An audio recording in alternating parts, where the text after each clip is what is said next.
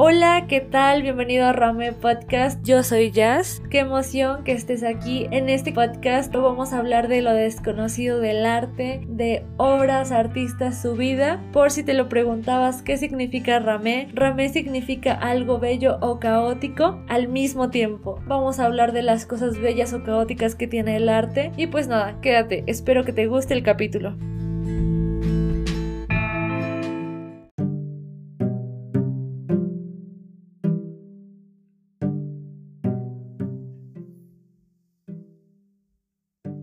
La escena se desarrolla en un paisaje con múltiples ruinas que hacen referencia a la arquitectura renacentista.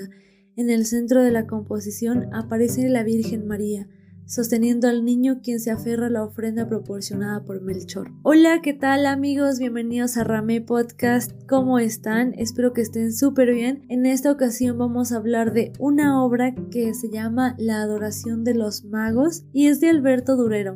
Pero antes de comenzar les quiero platicar un poquito qué ha estado pasando porque pues ya se dieron cuenta me desaparecí algunos días, bueno una semana y pasa que últimamente he tenido bastantes tareas y trabajos que hacer y esto me impide como hacer capítulos cada ocho días eh, y bueno se supone que vamos a regresar a presenciales ya en la universidad y yo vivo algo lejos entonces esto me lo va a impedir un poco más así que nos vamos a estar escuchando cada 15 días. Y bueno voy a tratar de ponerme al corriente, de grabar algunos capítulos pues adelantados para que sea cada 8 días y no cada 15. Pero en caso de que esto no sea posible, nos estaremos escuchando cada 15 días. Pero de eso sí es seguro que vamos a tener capítulo, aunque sea cada 15 días. Bueno, vamos a comenzar con esta obra porque justamente hoy que estoy grabando es 24 de diciembre. Sé que para cuando ustedes lo escuchen va a ser probablemente 26, 27 más o menos. Y bueno, ya no les va a tocar justamente en Navidad, pero pues aún así no se les olvide que pasaron Navidad. Y pues nada, disfruten Navidad. Yo sé que ya para esto ya la pasaron, pero pues ojalá hayan tenido una buena Navidad. Vamos a comenzar platicando de quién es Alberto Durero. Alberto Durero es un artista alemán y pues claramente no se llama Alberto Durero, pero bueno, en una traducción un poco más fácil para nosotros es Alberto Durero y así se le conoce y él es un artista muy importante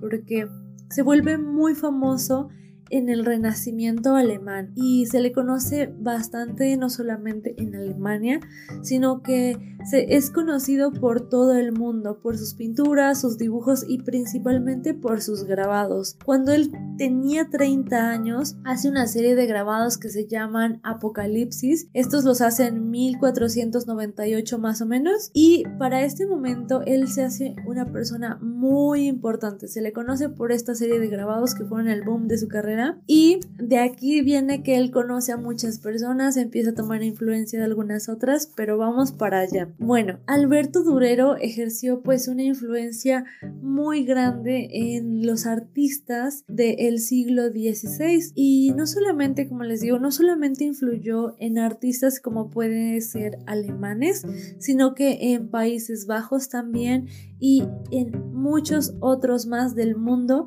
pero él no solamente como llegó a inspirar a, artistas, sino que también fue admirado por algunos maestros italianos como Rafael Sanzio y Tiziano. Y también entre todo este auge de que conocía personas, de que su obra era bastante importante, llega a tener contacto con algunos genios y entre ellos está Leonardo da Vinci. Y esto es algo muy importante porque lo vamos a ver dentro de la obra, que él tiene esta influencia. No solamente inspiraba a otros artistas, sino que también él se inspiraba de otros artistas. Entonces, de alguien de quien se inspira es Leonardo da Vinci. Y bueno, em, con esto vamos a comenzar ya a hablar de la obra de la que nos interesa para no hacer más larga esta introducción. Y bueno, la obra de la que vamos a hablar es un encargo de un mecenas que se llama Federico III el Prudente y él es muy importante porque es uno de los mecenas pues más importantes o más reconocidos con los que Alberto Durero llega a trabajar. Pero esto no es una obra personal no es una obra para Federico III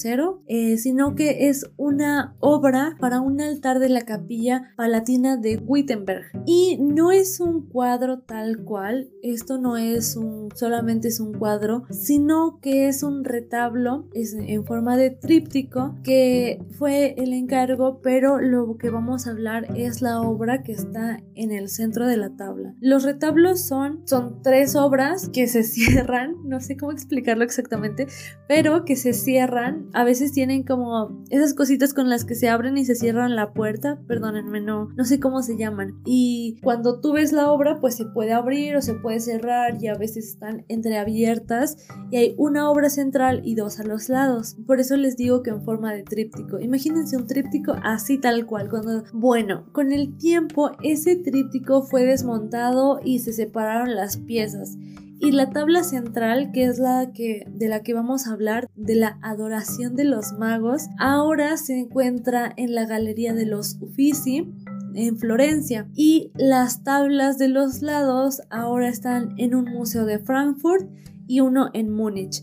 Entonces, este tríptico fue separado y todos están como en diferentes lugares. Y bueno, como vamos a hablar de una obra, les recomiendo que vayan a mi Instagram y puedan ver la obra de la que estamos hablando mientras escuchan este podcast para que sea un poco más fácil comprender de qué estamos hablando. Pero bueno, voy a tratar de ser lo más descriptiva posible y si no, vayan a ver en mi Instagram que estoy como arroba ramepodcast con doble T y van a poder ver algunas imágenes que les voy a dejar. Y bueno, esta obra eh, se encuentra o se sitúa como en un paisaje como de ruinas. Se ve como si atrás las casas estuvieran como rotas, se ven los árboles, algunas montañas al final y al lado de María hay como una vaquita que se está... Específicamente en esta obra no se ven representados dentro del pesebre a María, a José y a Jesús, sino que están como afuera, están como en una calle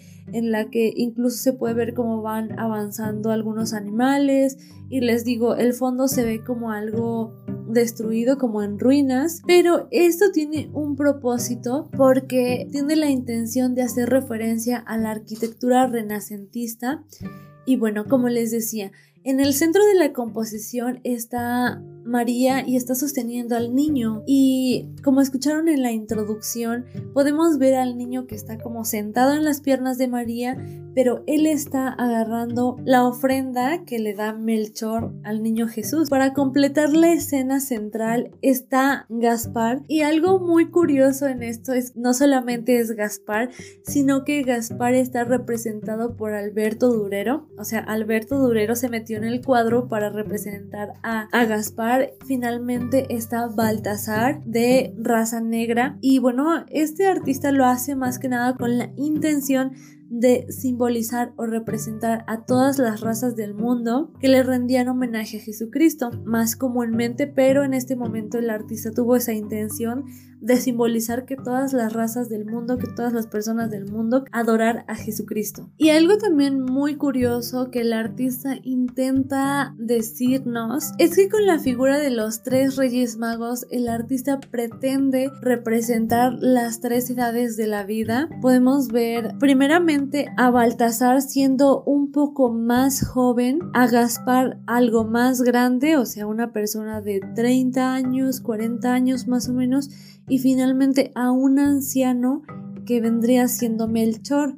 Entonces él intenta representar como la juventud, el adulto y el anciano en estos tres reyes magos y es algo bastante interesante que el artista haya propuesto esto, o sea, las tres edades de la vida. Y bueno, la obra parece que tiene bastantes cosas y que tiene bastante peso por las cosas que tiene, pero en realidad el significado se centra más en los personajes principales. Alrededor hay caballos, como les decía, el fondo es caótico y la obra es algo sencilla porque sabemos más que nada el contexto. Sabemos de qué se está hablando y no hay tanto que explicar porque es algo que vemos comúnmente en lo que creemos o no creemos, pero conocemos. Entonces les voy a hablar un poquito más acerca de las características que más representan el renacimiento en esta obra. El primero que les puedo decir es que es un tema religioso o mitológico. En el segundo punto que les puedo decir es el sentimiento de volumen que nos hace tener esta imagen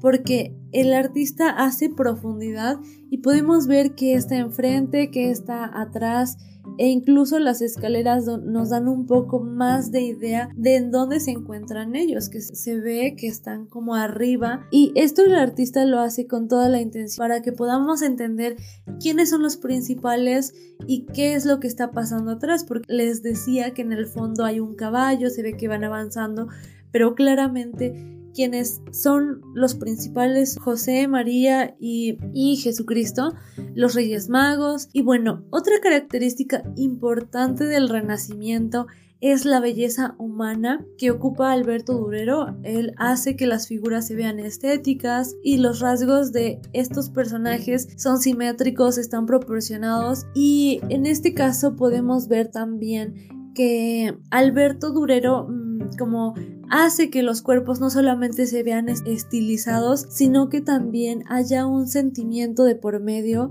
Por ejemplo, podemos ver a María que está tomando al niño con delicadeza, podemos ver de Melchor que está viendo al niño con mucho detenimiento, con admiración y esto es algo que el artista hace como parte de la belleza humana que él hace que las expresiones o los rasgos faciales demuestren, demuestren estos sentimientos.